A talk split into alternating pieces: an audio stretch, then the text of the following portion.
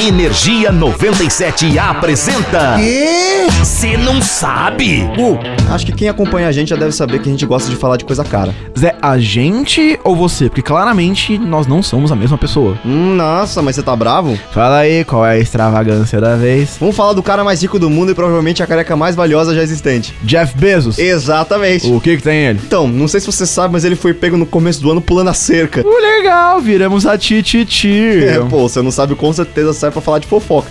Mas não é por isso que eu tô falando dele, não. Então o que que tem? Que tem que, por causa dessa pulada de cerca, Mackenzie Bezos, então mulher de Jeff, pediu divórcio. E... E que Mackenzie acabou ficando com 25% da grana do ex-marido, que dá por volta de 35 bi de doll. E o quê? Exatamente. Isso significa que a pulada de cerca do Jeff Bezos se tornou oficialmente a transa mais cara da história. Nossa, ô louco, cara, que absurdo. E fica pior, Gustavo. Ah, não. Por quê? Porque mesmo depois dessa bolada toda, a careca mais brilhante dos Estados Unidos continua sendo a careca mais valiosa do mundo, com 164 bilhões de dólares atualmente. Como assim, mano? Que absurdo. 35 bilhões pra ele foi, tipo, equivalente ao Jorge Paulo Lehmann comprar um apartamento no Jardins. É, né? Nem arranhou.